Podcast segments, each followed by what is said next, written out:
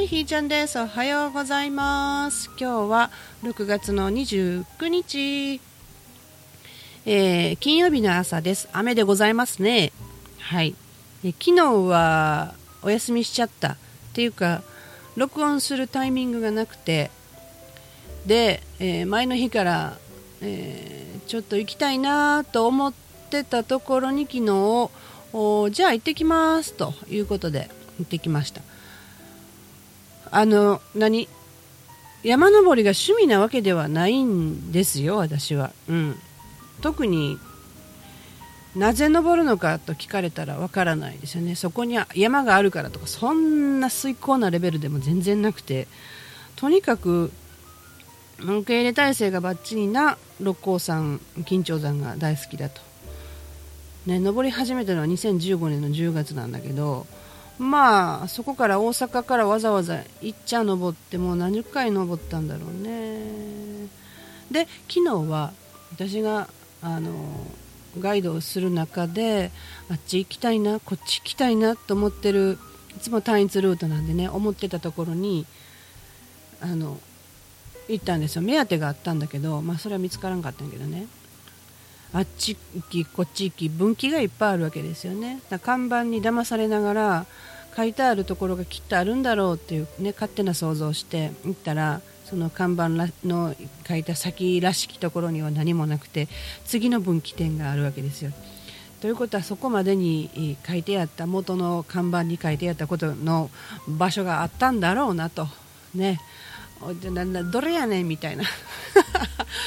ね、で次行ったらあのさっき見逃したというかさっき選択しなかったところへのまた道のルこう看板書いてあるんですよね。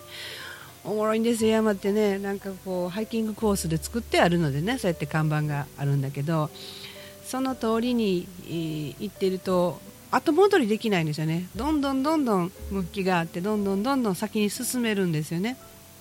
で途中で目的地が分からなくなるわけですよ、まあ、そもそも目的があのそういう決まったルートのものではなかったのでもう本当に記憶だけで行かないといけないんだけどその記憶がその場所しかないんですよ。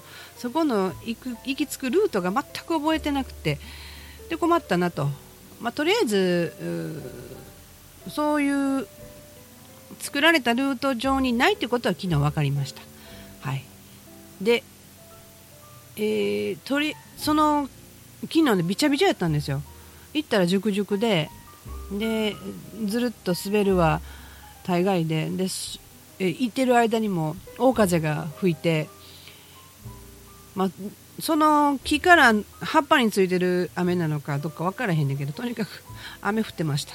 大阪どうやったんやろね。うん。六甲山の山の中はずっと濡れてってだからあびちゃびちゃになっておりましたね。うん。自分からの汗とね外からの水気とね。うん。まあ暑かったね。素晴らしく暑かった。でも森林浴してる時は暑かっても何ですか登ってる時の自分の中からの熱でね発熱するのでね。それがまあどっちにしろ濡れるしみたいなね。滝行してる時に雨降ってきたらどうすんのっていうのと一緒でね。どうせ濡れんねんっていう覚悟の中で行ってるんで心地よかったかな。うん。でなんで行ったんかっていうとそのいろんなものから遮断したくて自分に集中するためには一体どのシチュエーションがええんだろうなっていうところで模索してたんですよね。で前々の日はイオンモールに行ってあのフードコーナーあるじゃないですか。あそこ行くと人がいっぱいいててガチャガチャしてて音楽も鳴っててでまあその中で自分という存在がどんなもんなのろうなというかまあそんなことよりも家の中が暑かったんでね、えー、ちょっと文章を書きたかったのでちょっと出かけたわけですよ。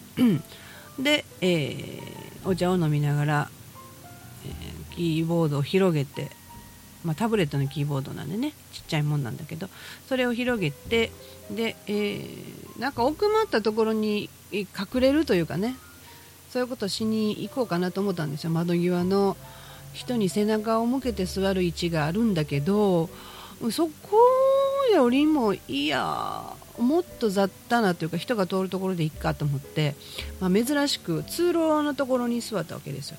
で画面を見られたら困るっていう感じでもなく通路の通りながら覗き込まれても問題ないよっていう感じの珍しいですよ私。そんなところに座って。で、えー、それを観察してたんですよね自分をね。そしたらあの結構集中できるんですよ。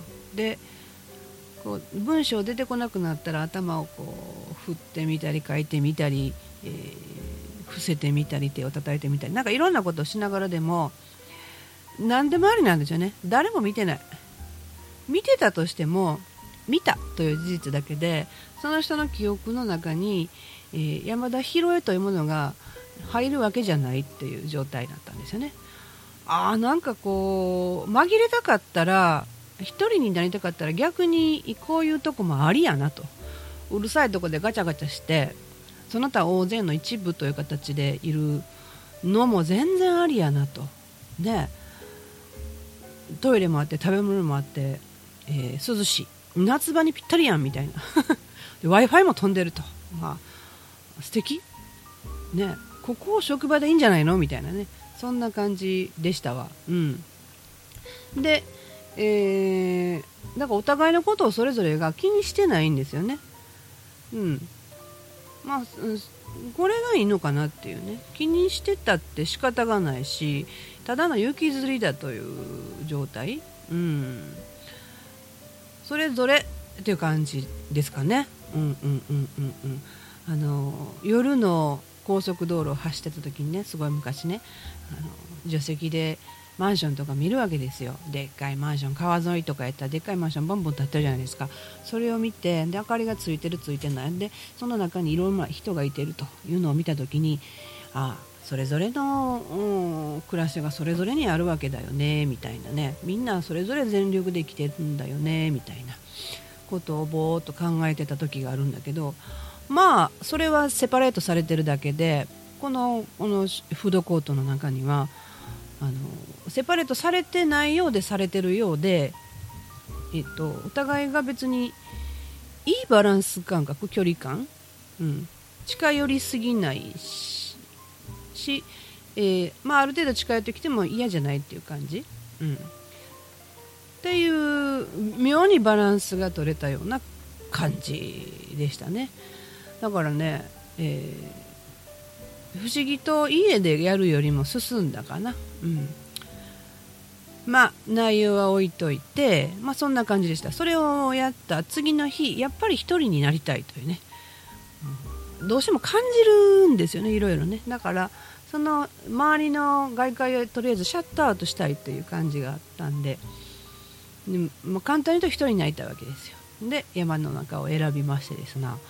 でえそそもそもその目当てがあってあってねあれを探したいっていうふうに思ってたのでで今までのこう目の端にあったそのルートみたいなところにね入ってみたいというねね入ったことはあるんですよ何度でも。だけど忘れちゃってるんですよね、うん、単一ルートしか通らないので。で自分の行きたい道にちょっと進みたいと、ね、なな今の人生私の心模様みたいね。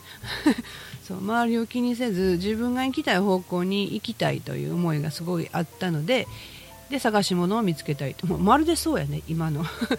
でその状態で行ってきました。でまあ雨が降るわね。お腹は空いて歩きながら食べたんですけど座るところがないんですよびちゃびちゃで。そのよ準備もしてなかったからね。でなんとね本当に一人ぼっちでした、まあ、それが全然怖いとか嫌だとかいう感覚なくてすんごい心地よいんですよ。でなんかねたまに通る人が何人かいるんだけど本当に挨拶だけで山の中のねご挨拶だけしてスルッと通るわけですよね。その相手も1人やからいい空間でしたね。でそのうちねあのー、団体様が現れて何人ぐらいおったんやろね。十数人いたんちゃうかな。大声で喋りながらね。んであそうかなんなと思った。行き先違うんやけど山の中のルートってねあの結局出会うようになってるんでね。そこでいやもういやちょっと待って。こっからこう同じ方向向いたら絶対ずっとこの声聞きながら行かなあかんの。これは嫌と思って。ほなちょうどそこに休憩場所があったんですよ。結構広いね。でいやちょうどお昼やしここでご飯食べはったらいいのにって思ったら もうまさしくそこにあの中に入りはってです。なキャッキャキャキャ言ってなんか食ランチタイムが始まったみたいで。あよかったなと思って。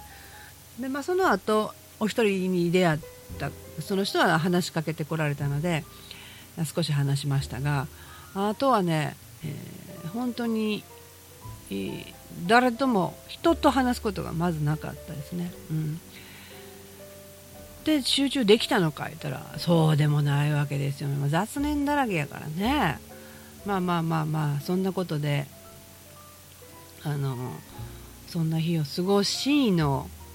で帰ってきてからの自分の心模様とかね、えー、時間割通りで暮らしている自分は何なんだみたいなね。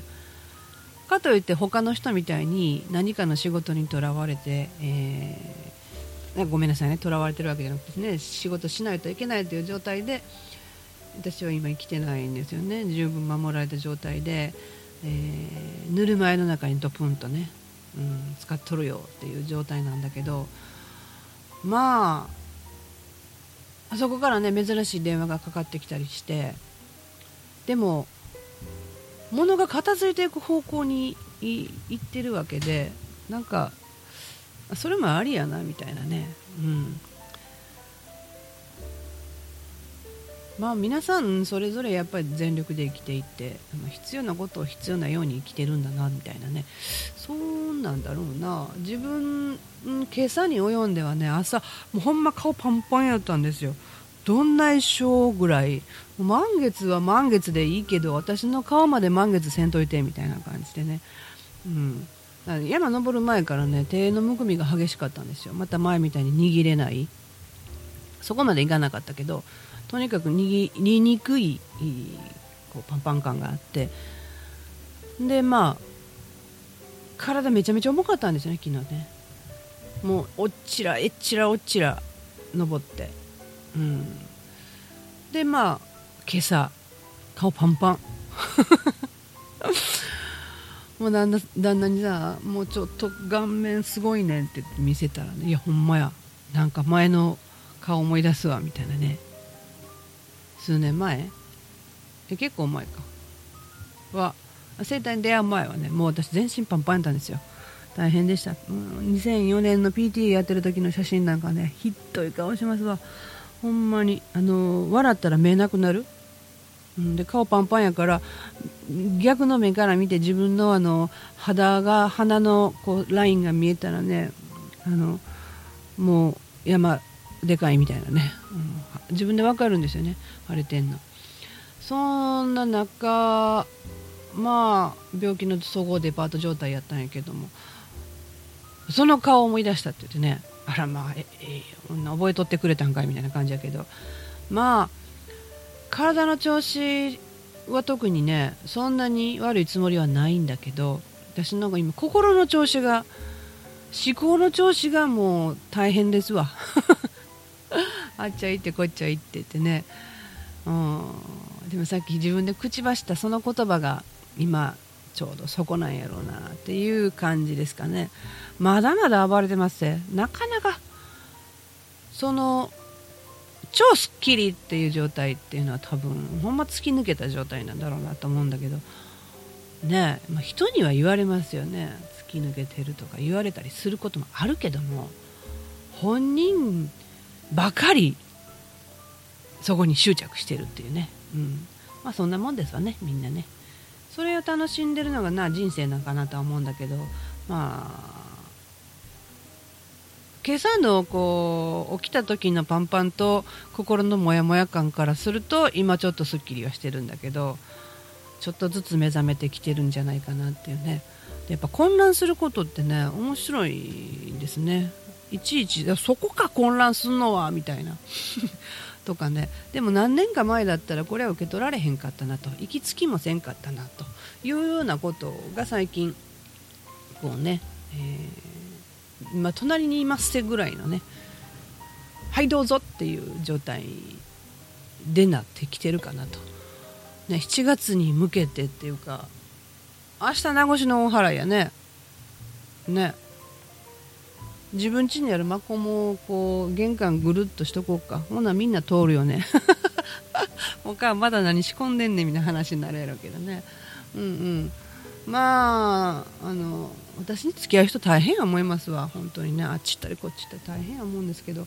まあそれが結構面白かったりもするのかなと思うんだけど。ね。まあ楽しんでください。今日も一日ね。まだ始まったばっかり、楽しみましょう。ではでは今日はこんなところで土日は喋らないのでまた来週7月。何日だい？じゃあそういうことででんちゃんね。バイバイ。